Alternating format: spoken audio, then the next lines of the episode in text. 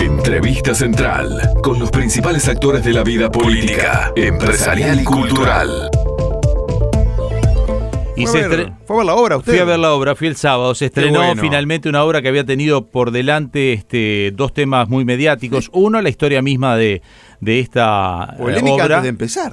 Claro, no, muy mediático digo porque el tema es muy mediático, es una operación Sí. como la Operación Océano sobre trata de personas, sobre lo que es abuso de menores y demás, este, muy fuerte, un tema que ha sido, que ha tenido más de 30 formalizados y que ha dado en lo mediático mucho para hablar y por otro lado porque previo al estreno de esta obra hubo una especie de pedido de recurso de amparo por parte de los familiares de eh, la fa- joven familiares de la chiquilina que había que ha fallecido. Sí, sí. Eh, mm, independientemente de eso, se habilitó el estreno Ese de la obra. fallecimiento fue el que dio origen, digamos, a toda, a la, toda investigación, Océano. ¿eh? Exacto, pero fui a ver la función. Eh, es una excelente obra de teatro. Ah, ¿sí? Sí, sí, se lo voy a decir a- a- de, de prima a la directora y realizadora Marianela Morena, porque realmente uno cuando va al teatro a veces tiene impresiones. yo, yo he ido, he tenido mis etapas de ir mucho al teatro, porque en la época de Caleidoscopio, Canal 10, yo hacía la cartelera de teatro, iba a ver funciones, iba a ver los ensayos y demás. Y debo decirte que es innovadora, moderna, con una estética muy bien realizada, pero además de una obra fuerte, muy fuerte en muchos aspectos, pero muy bien llevada En el Sodre la están dando, en ¿no? el Sodre, en la sala Hugo Balso, en donde además te dan distintas visiones. Acá no es, no está tan, no está direccionado para un lado la opinión, este, es muy cuestionadora desde distintos puntos. Así que lo primero, un gusto recibirte, Marianela, en nuestro programa. Hola. Sé que tenés actividades ahora a las 10, así que nosotros también terminamos a las 10, así que un gusto recibirte sobre el final del programa. Felicitaciones por la obra, esto es un tema personal, me gustó muchísimo. Sí. Muchas gracias. Sí, viene generando mucho impacto. Es como, yo decía, se repiten las palabras a pesar de la diferencia de las personas que las dicen. Y es impactante, es muy fuerte, es muy buena, queda en shock. Em, bueno, como la gente no puede no puede aplaudir. Y, y una cosita que me gustaría corregir, no la obra no trata sobre la chica fallecida, que fue la que disparó la Operación Océano, sino que nosotros, como, bueno, como la viste vos, en la Operación Océano es una excusa, es un disparador para hablar del tema. Está claro, sí, sí, sí. Está claro. No, eh, digo que sí. No, te decía eso porque incluso una de las preguntas que te quería hacer es si, si ese recurso de amparos modificó en algo los ensayos o, o el libreto, porque en el medio de la obra hay una parte en donde se habla del nombre de la protagonista sí. femenina, y vos sabés que no sé si eso, a mí me dejó la impresión de yo no sé si eso estaba de antes o eso se puso después. ¿Ya estaba originalmente en la obra eso? No, bueno, yo en realidad eh, me gustaba el nombre de ella porque etimológicamente quiere decir la que nunca muere, porque había hecho las consultas eh, legales y el nombre se puede usar, es un nombre de pila, lo que no se puede usar es nombre y apellido. Y porque, bueno, en el, las personas mueren, pero los personajes no. Entonces, Claro. es Una especie de homenaje para darle continuidad y tener un espacio poético de permanencia. Esa era mi interpretación, que es la interpretación de los artistas, no es la interpretación legal, ¿no? Entonces, cuando la primera comunicación que nosotros tuvimos, la única, la que respondimos, o sea, nunca tuvimos ningún tipo de, de rechazo a, a dialogar con las abogadas de, de la familia de ella, eh, ellas sugieren que por humanidad nosotros retiremos el nombre y fue lo que hicimos. Y a partir de eso yo hice una reescritura de una escena que es totalmente ficcional, o sea, no, no hay un ápice de, de, de ninguna cosa de investigación o documentación o testimonial o de prensa, que es, es esa escena a la que te referís, y que por suerte yo nunca tuve contacto con, con nadie de la familia ex profeso, no quise tener ningún contacto para no tener ninguna filtración de algún dato que, que me quedara y que yo lo, después eh, lo usase inconscientemente. Eh, entonces, bueno, pude libremente escribir algo donde involucra la familia y las familias. Tampoco representa directamente a la familia de nadie. La obra eh, tiene todo el tiempo ese recurso dramático, no hay una representación directa. Ni, ni la fiscal es la fiscal, ni el imputado es un imputado, ni la víctima es la víctima en relación directa a un nombre. Bien. Obviamente, al inspirarte en hechos reales, eso te permite construir personajes con otra veracidad y con otra fuerza, pero no responden directamente a nadie. Claro, pero me había dado la impresión de que era una eh, era un espacio de la obra que en algún punto podía haber sido reescrito y sí, de algún modo me estás confirmando que fue Sí.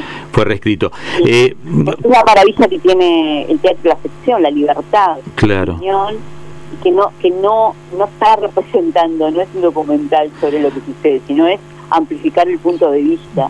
No, claro, porque además es sobre lo que puede ser cualquier hombre mayor eh, teniendo vínculos con una jovencita de 16 años y además está muy bien planteado porque además este hay allí una transfiguración de personajes por algún momento. No quiero contarla porque lo importante es que la gente se sorprenda al verla, pero hay una transfiguración de personaje femenino masculino en algún punto para que me entienda de qué te estoy hablando, en donde el comportamiento masculino está muy bien reflejado, este realmente de lo que puede ser el, el, el, ese embalaje de uno al otro y la, la pseudo crítica que no llega a concretarse. Pero este quería decirte, ¿cómo te planteaste la obra? Porque la obra es muy jugada visualmente y por momentos es muy fuerte visualmente. Tiene, tiene este, mm, eh, representaciones escénicas muy cercano a lo sexual también. Es decir, sin contar mucho, te quieres... Explícame un poquito qué conceptos manejaste y cuáles límites tuviste que sobrepasar incluso vos a la hora de plantearte la obra. Bueno, yo en mi recorrido artístico siempre trabajo con cosas eh, a, nivel de lenguaje escénico que, están en el límite y en el riesgo, o sea, desde lo visualmente o de lo estético que puede recibir el espectador, pero principalmente es el compromiso actoral. Eso no lo puedes hacer sin un equipo bestial que está involucrado y comprometido con la causa que estás denunciando. No, no hay manera, además del talento, el profesionalismo, la formación técnica, no lo puedes hacer sin actores profesionales. O sea, no, no, no hay manera. Eh, primero desde una formación y de una experiencia y después un compromiso, o sea, porque la obra está parada en un lugar más allá de que no, no juzga, porque el teatro no, o sea, no es completario, eh, pero sí hay un lugar de denuncia donde ellos están muy expuestos. Él está muy expuesto, el actor y las actrices también. Acá no pueden decir, bueno, la exposición solamente es la cosificación de la actriz, como se dice a veces. no, los tres están expuestos de una manera impresionante y porque además cuando te metes con un tema de estas características no lo puedes hacer a medias, no puedes hacer una cosa tibia donde la gente está sentada conversando tomando tomando algo. No, al menos dentro en mi concepción no por respeto también, por, por entender la dimensión eh, lo que implica la dimensión humana que tiene esto, la complejidad social y cultural y política, lo transversal que es a todas las clases sociales esto no responde solamente a las clases marginales, a veces uno cree que la explotación sexual remite solamente a chicas que están en situación de vulnerabilidad económica, no, la vulnerabilidad total. La vulnerabilidad más compleja a veces es la emocional o la psicológica, que genera fragilidad y genera abuso inmediatamente. Entonces, Marianela, un tema enorme. Marianela, sí, ¿sabes que al momento de, de cuando vi la, la, obra y este, yo no la vi, perdón, pero sí vi el título y, sí, fue, bastante mediático. Al momento de, de, pensar en hacer una obra, esto yo pienso en dos cosas, ¿no? Digo, imagino que la persona que la va a hacer es o bien quiere visibilizar un problema como lo que fue la operación Océano, o bien mm. eh, desde un punto de vista comercial decir, bueno, ahora que está en, tan en auge todo este el tema de la operación Océano, esto obviamente va a tener un rédito económico importante porque obviamente me van a dar visibilidad a los propios medios.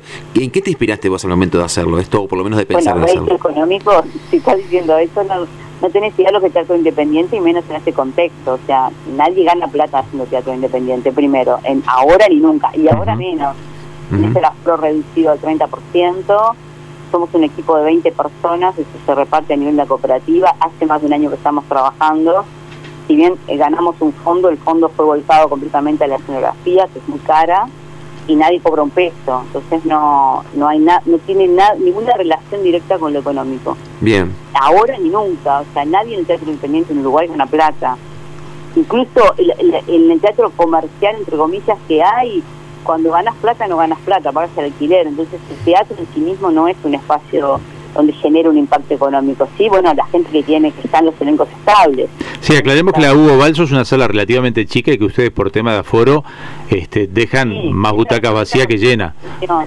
más allá que me dio la impresión que el sábado estaba agotado, porque estaba llenísimo, por suerte, llenísimo lo permitido, y que tienen un porcentaje de venta muy alta, quedan todavía eh, entradas para venderse, ¿verdad? No está totalmente... está agotado. ¿Eh? Desde, el estreno, desde el estreno está todo agotado. Y ya hasta la última función está agotado. Sí, salvo que se libere el foro. Eh, las funciones están agotadas porque son pocas funciones. Sí, sí, sí. Hasta el 8 de agosto nada más. Arrancaron el 29 de julio hasta el 8 de agosto. Claro, y el aforo es muy reducido, estás hablando de 70 personas por, por función, entonces sí. se agotó. Y bueno... Nos falta nos falta por justicia, este y nos, nos quedan pocos minutos, mencionar el elenco que es Mané Pérez, claro. Álvaro Armán Ugón y Sofía Lara. Describime cada uno de los personajes, Mané Pérez, para que la gente cuando la vaya a ver entienda eh, el esfuerzo actoral que han hecho cada uno y lo que le pediste a cada uno. A Mané Pérez, por ejemplo.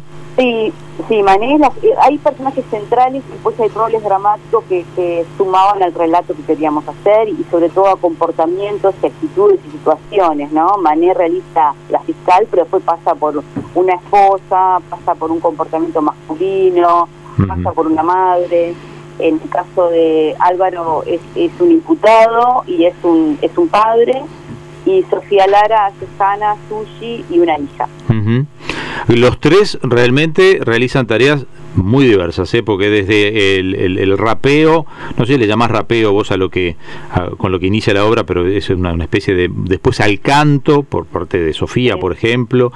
Este, bueno, Álvaro está en una Álvaro Armando Ugón está en, en, una disyuntiva de, explicarse desde las dos miradas, desde, desde el desde el monstruo al, al, que al que no lo ve como monstruo o a explicar que yo también que estoy sentado en la, en la platea puedo llegar a ser igual que él este, o sea, tiene un rol muy difícil, sí. el rol más difícil de los tres, sí. porque él está muy expuesto como actor, como hombre, o sea, no solamente un, un actor cuando está arriba del escenario está actuando un personaje, también hay una exposición personal, el tipo de trabajo que yo hago que todo el tiempo está entre el personaje y la persona, a veces compone, lo se dice componer un personaje, hasta estar de otro, y a veces son ellos interpelan o se cuestionan, o sea, todo el, los atraviesa completamente, ¿no? No hay una zona ni un gramo de su cuerpo que no esté involucrado en el trabajo es imposible hacerlo de otra manera. Marianela, se nos ha acabado el tiempo. Ojalá puedan reestrenarla y ojalá consigan alguna sala más grande. Ojalá puedan modificar el tema del aforo para que más gente pueda verla. En realidad, la entrevista no te va a aportar espectadores si no hay cambio de aforo, porque si por suerte ya está todo vendido. Más allá de que tú decías que esto no es negocio, lo sabemos. El teatro es a base de esfuerzo. A veces tenemos amigos actores o directores o gente que está en esto que nos dice, y bueno, pero es la pasión que tenemos, es el aplauso, es el es el es eso. Pero este ojalá consiga una social también. Claro, ojalá siga esta obra en rodaje, no sé si hay posibilidades de que este haya más más funciones o no, cualquier cosa nos avisas. Dale, muchas gracias. Gracias por hoy. un abrazo, abrazo grande. Estuvimos hablando con Marianela Morena, ella es la realizadora, la directora, la dramaturga que generó este Muñecas de piel que va en la sala Hugo Balso que tiene entradas agotadas, el aforo si no cambia va a tener este va a hacer que capaz que ustedes quedaron entusiasmados con esta obra y ya se la perdieron antes de que llegue el 8 de agosto porque no van a tener posibilidades de conseguir entradas. Pero valía la pena destacarla. Por FM Hit, un periodístico a tu medida, con Leonardo Luzzi, Jorge Gatti, Diego López de Aro y Andrés Farina.